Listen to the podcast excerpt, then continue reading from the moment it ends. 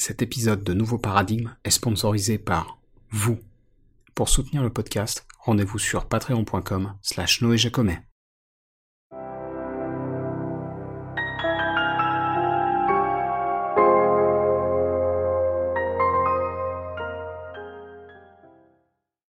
Salut à toutes et à tous, je m'appelle Noé Jacomet, vous écoutez Nouveau Paradigme, le podcast qui explore les problèmes et les courants de pensée qui parcourent notre société, sans tabou et sans préjugés.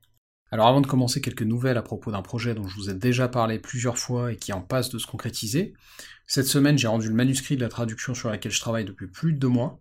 D'ailleurs j'en ai un peu parlé à ceux qui me suivent sur Insta, mais donc le livre s'appelle Unveiled en anglais, c'est-à-dire dévoilé, dévoilé et eux.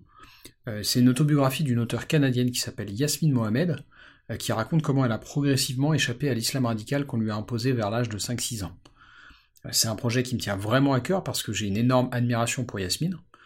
Euh, honnêtement, si je devais citer une figure du féminisme contemporain, je citerais soit Yasmine, soit Yann Ali, euh, parce que voilà, leurs histoires sont, incroyables, vraiment.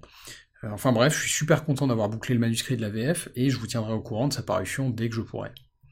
Et puis en plus de ça, Yasmine m'a confirmé qu'elle était d'accord pour venir dans le podcast, sachant que quand même elle a une petite notoriété en Amérique du Nord, donc voilà, c'est un peu un big deal. et donc du coup, vous aurez l'occasion de l'entendre directement dans Nouveau Paradigme à l'avenir. Alors par contre, ce sera en anglais évidemment, mais euh, je mettrai des sous-titres sur la version YouTube de l'épisode. Alors pour ce qui est de l'épisode d'aujourd'hui, cette semaine marquait l'anniversaire des attentats du 11 septembre 2001, c'était il y a 20 ans, oui ça nous rajeunit pas, et du coup au-delà de l'aspect terrorisme islamique, le 11 septembre, c'est aussi le retour sur le devant de la scène des théories du complot. Alors je parle de retour sur le devant de la scène parce que ces théories, ça a toujours plus ou moins existé. Mais la particularité post-11 septembre, c'est que bah, progressivement, au début des années 2000, Internet s'est mis à se développer et à être de plus en plus accessible, à se démocratiser comme on dit. Et donc les gens ont pu se retrouver petit à petit, d'abord sur des forums, puis après dans la décennie 2010 sur les réseaux sociaux. Et donc ces nouvelles technologies, bah, elles ont donné aux gens accès à des espaces en ligne pour partager tout un tas de choses, et notamment des théories du complot. Alors petite précision avant de poursuivre, quand je parle de théorie du complot au global, en général, il n'y a pas de jugement de valeur. Hein. Euh, je pense qu'il faut prendre chaque problème séparément et juger de la pertinence d'une hypothèse au cas par cas. Donc voilà, dans ma bouche, ce terme, il n'est pas intrinsèquement péjoratif. Euh, après, au cas par cas, on y viendra évidemment, mais il y a certaines théories que je trouve totalement ridicules. Comme tout un chacun d'ailleurs, puisque même des gens qui vont adhérer à une théorie en particulier peuvent en trouver d'autres totalement surréalistes. Par exemple, vous pouvez penser qu'il y avait Anguille sous roche concernant le 11 septembre, sans pour autant considérer que la Terre est plate. Alors ensuite, il y a un autre point que j'aimerais clarifier, et ça me paraît super important.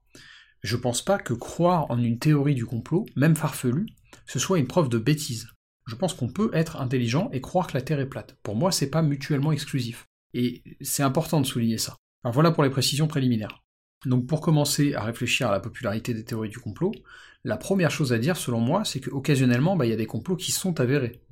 L'exemple le plus connu, et c'est celui que je donne à chaque fois, sont les révélations faites par Snowden en 2013, à propos de la captation par la NSA et par d'autres services de renseignement occidentaux des métadonnées de télécommunication des citoyens de leurs pays respectifs, à travers donc des programmes illégaux de surveillance de masse orchestrés par la hiérarchie de ces agences et par le gouvernement américain.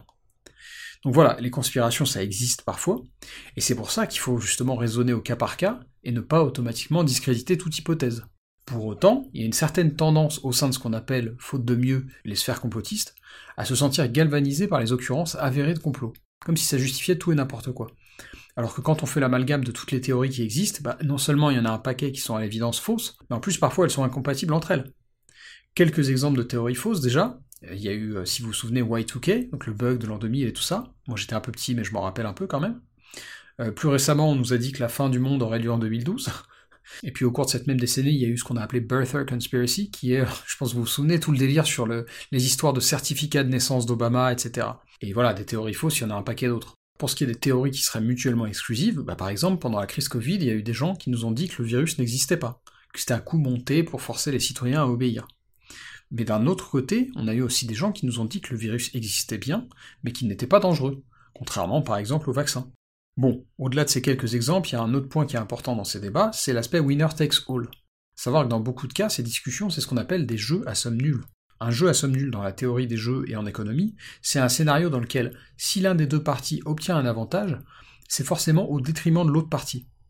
Et en l'occurrence, c'est souvent vrai dans le cas des théories du complot, puisque si l'une des deux positions s'avère vraie, l'autre s'avère complètement fausse. Il n'y a pas de juste milieu ou de compromis possible. Je vous donne un exemple avec une théorie bien connue. Soit la Terre est plate, soit elle ne l'est pas. Il n'y a pas de juste milieu. Un autre exemple, soit le gouvernement américain a été impliqué dans les attentats du 11 septembre, soit il ne l'a pas été. Là encore, il n'y a a priori pas de compromis possible. C'est un détail important parce que ça explique pourquoi on est aussi polarisé à l'heure actuelle. Personne n'a envie d'avoir tort, personne n'a envie de vivre sa vie et de se rendre compte ou de devoir admettre avoir été dans l'erreur. Alors maintenant, j'aimerais me pencher un peu sur ce qui explique la popularité finalement assez récente de ce qu'on appelle le complotisme. Déjà, je l'ai dit dans l'intro, mais il y a la démocratisation d'Internet. On avait brièvement évoqué le sujet dans plusieurs podcasts, notamment avec Raphaël Bousquet, mais Internet, comme tout progrès technique, ça a permis de régler des problèmes en facilitant nos connexions, nos échanges, etc., d'une façon totalement nouvelle. Mais du coup, ça a aussi créé son lot de problèmes. En particulier, comme on l'a mentionné plus tôt, le fait qu'Internet fournit à chacun des espaces privilégiés en ligne pour se retrouver et potentiellement échanger avec des gens qui sont du même avis. C'est d'ailleurs aussi quelque chose qu'on évoquait avec Florent Guignard, euh, qui est le cofondateur du journal Le Dranche, euh, quand il parlait de ce qu'on appelle les bulles d'opinion. Donc une bulle d'opinion, c'est un phénomène qui n'est pas spécifique à Internet, mais qui quand même à l'heure actuelle est largement renforcé par le fonctionnement des algos. Donc c'est un phénomène qui fait qu'on a tendance à être confronté à des opinions qui sont similaires aux nôtres. Et que du coup, on finit par en venir à un point où on se dit, bah, en fait, je vois pas comment c'est possible de voir les choses autrement. Si vous voulez, c'est une sorte de cercle vicieux qui fait qu'on est rarement confronté à des avis contradictoires, sauf bien sûr quand ils sont tournés en dérision. Et donc ces effets un peu pervers d'Internet, bah, ils ont permis de donner une nouvelle énergie aux thèses complotistes notamment depuis le milieu des années 2000. Ensuite, le second problème qui explique le degré de méfiance qu'ont les gens liés au récit médiatique, on va dire mainstream, bah, il est lié au fait que, quand même, on a été confronté à beaucoup d'incompétences et de duplicité au sein de nos instances dirigeantes ces dernières années. Et donc là, cet épisode rejoint ce que je disais dans mon podcast sur le mensonge. Quand l'État ment, ou quand il est soupçonné d'avoir menti, bah, ça endommage beaucoup la confiance que les citoyens ont dans leurs institutions. Et à l'heure actuelle, on en fait clairement les frais. Parce que quand vous avez des guignols comme Sibeth Ndiaye qui viennent vous expliquer à la télé que les masques ça sert à rien, et que quelques semaines plus tard, bah, tout le monde s'accorde à dire que, au moins dans le contexte urbain, bah si, c'est utile de porter un masque, notamment dans les commerces, forcément la parole publique gouvernementale, elle prend du plomb dans l'aile. Et donc c'est pour ça que j'aurais toujours plus confiance en quelqu'un qui dit publiquement j'ai merdé, je me suis trompé, qu'en quelqu'un qui n'assume pas ses erreurs. Et c'est pour cette raison que, contrairement à beaucoup, ça m'a pas inquiété que le Lancet révoque son étude sur la chloroquine. Beaucoup ont crié au scandale à cette époque. Pourtant, c'est justement une preuve d'honnêteté de retirer une étude dont on soupçonne qu'elle a été bidonnée. Et c'est bien trop rare ce type d'attitude. La plupart des institutions ou des individus préfèrent brouiller les pistes et ne pas assumer leurs erreurs. Et donc ça devrait pas être sanctionné socialement. Au contraire, on devrait féliciter les rares cas où une institution reconnaît s'être trompée. Ça veut pas dire que leur erreur est pas grave, bien sûr. Mais au moins quand ils font ça, on sait qu'ils sont de bonne foi. Rappelez-vous de l'expression. Faut avouer à demi pardonner. Et à ceux qui me diraient oui, mais c'est toujours du côté institutionnel qu'on se rend compte qu'il y a eu tricherie, non, c'est faux. On s'est rendu compte récemment que la principale étude qui était utilisée pour justifier la pertinence de l'ivermectine dans le traitement du Covid, bah, elle était soupçonnée de fraude aussi. Donc des fraudes, il y en a partout. Il faut pas croire que seuls les puissants ont des conflits d'intérêts. Pour autant, oui, on a vu des cas où des acteurs de telle ou telle industrie essayaient de tricher au détriment de la vie d'autrui. Repensez au cas du Mediator et des laboratoires Servier par exemple. C'est un scandale absolu. Et là, il faut dire merci aux lanceurs d'alerte comme Irène Frachon, qui dans ce cas précis a fait preuve d'une rigueur et d'une éthique totalement héroïque en cherchant d'abord à établir avec précision si oui ou non il y avait danger, puis en alertant l'opinion une fois que la preuve a été faite. Cela étant dit, et je me répète, détecter un cas de complot établi, ça ne peut pas justifier un autre cas sur un sujet différent. Et d'ailleurs, Irène Frachon, elle s'est exprimée publiquement en faveur de la vaccination début juillet 2021. C'est important ça. Parce que là, on sait qu'on n'est pas face à quelqu'un qui est corruptible. Enfin, je vais pas épiloguer sur la crise Covid, parce que je sais que c'est un sujet de crispation pour beaucoup, dont moi d'ailleurs parfois.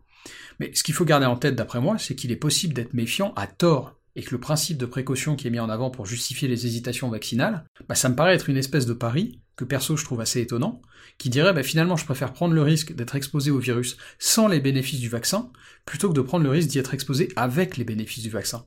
Tout ça en tablant sur le fait qu'il y aurait potentiellement des effets à long terme du vaccin qu'on ne serait pas en mesure de prédire. Enfin bref, on va donc embrayer sur un autre sujet qui va me permettre d'exemplifier les excès de méfiance dont je parlais. Il y a quelques mois, le 6 janvier 2021, on a vu débarquer à Washington, au Capitole, des milliers de manifestants qui protestaient contre le résultat de l'élection présidentielle américaine de 2020. D'après eux, Trump avait été volé, Biden était un président illégitime parce qu'il y avait eu une fraude massive. Bon, on connaît tous la suite, quelques énergumènes zélés parmi cette foule ont pris d'assaut le Capitole, dans le but de bloquer la certification des résultats du vote du collège électoral. Ce qui est intéressant dans cet événement, c'est de repenser à comment ces accusations ont été perçues. Parce que pendant un temps, ça a été considéré comme crédible par beaucoup. Pas juste une frange marginale de la population prête à la confrontation physique.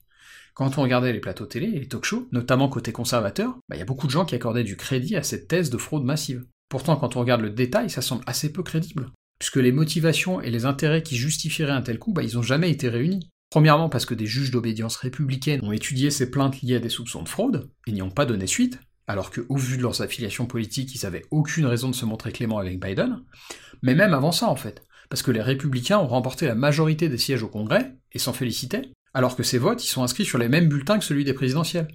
Et donc il y a un moment, il faut choisir en fait. Soit il y a eu une fraude massive, et dans ce cas ça concerne aussi le Congrès, soit il n'y a pas eu de fraude massive. Mais les gens truquent pas un demi-bulletin comme ça, ça n'a pas de sens. Et ce qui est marrant, c'est qu'en fait, quand on étudie la communication de Trump dans les mois qui ont précédé le vote, on en finit par se demander si en fait c'est pas l'inverse. Si c'est pas lui qui a tenté de conserver le pouvoir coûte que coûte, en radicalisant ses soutiens au maximum et en les préparant à penser que si d'aventure Biden était élu, c'était forcément du fait d'une tricherie. Si vous regardez, pendant des mois, il a mis en doute la légitimité du système de vote américain, notamment en ce qui concerne les scrutins postaux, qui d'après ses dires sont frauduleux au possible. Le plus marrant étant que lui-même vote en Floride par scrutin postal, et il a dit à plusieurs reprises qu'il fallait que le résultat de l'élection soit connu le soir même. Alors qu'on sait très bien que les scrutins sont comptabilisés sur plusieurs jours, et que dans ce contexte précis, comme les ventes en direct sont comptabilisées en premier, il semblait probable que les derniers votes, ceux qui arrivent le plus tard, seraient plutôt en faveur de Biden, puisque lui, contrairement à Trump, il n'avait pas poussé ses soutiens à aller voter physiquement, mais plutôt par voie postale. Covid oblige. Et donc là, vous allez me dire, mais c'est toi le complotiste finalement, c'est toi qui penses que Trump a essayé de conserver frauduleusement le pouvoir. Mais en fait, ce que je veux souligner, c'est surtout qu'on est dans un contexte de défiance tel qu'on pourrait très bien imaginer, comme je le fais là, une conspiration qui ferait passer la victime pour l'oppresseur. Alors bien sûr, dans ce contexte précis, on saura peut-être jamais si c'est vraiment ce qui s'est passé, mais l'hypothèse que j'évoque là, en termes de motivation, elle me paraît nettement plus crédible que l'hypothèse d'une fraude massive en faveur de Biden. Parce qu'au niveau des intérêts, des motivations, encore une fois, bah, il y a une cohérence entre les actes et les paroles de Trump, et le potentiel résultat escompté. Enfin bref, comme vous le voyez, ces théories et ces histoires de complot, c'est sans fin et c'est vraiment propice à se paumer dans des jeux de dupes et de suspicions parfois totalement infondées. Et donc pour conclure, ce que j'aimerais souligner, c'est que je pense qu'on peut tous tomber dans une méfiance injuste comme ça, et que le climat social et politique actuel, il est particulièrement propice à ça. Et c'est pour ça que j'ai appelé cet épisode sur les chemins tortueux. Parce que se forger une opinion, ça a jamais été facile, mais dans le contexte actuel, avec nos technologies, on en a remis une couche en termes de difficultés. Et donc les chemins tortueux, ils sont à la fois en nous, dans les connexions qui s'opèrent au sein de notre esprit, mais aussi dans les voies qu'on emprunte pour s'informer, pour se documenter. Et je veux pas avoir l'air condescendant, hein, je pense pas avoir la science infuse, ni être toujours capable de raisonner comme il faut, ou d'avoir toujours accès aux meilleures sources d'infos. Je me suis déjà trompé par le passé, et je me tromperai encore à l'avenir. Et justement, un de mes objectifs à travers ce podcast, et même plus généralement à travers mes productions d'articles ou audiovisuels, c'est d'arriver à un point où c'est acceptable de dire publiquement qu'on s'est trompé, de dire pourquoi on s'est trompé, d'apprendre de ses erreurs et de ne pas être jugé par nos pairs.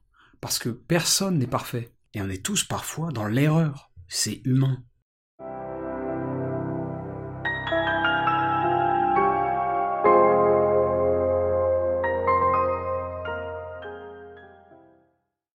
Si ce podcast vous paraît utile ou intéressant, il y a plusieurs façons de le soutenir.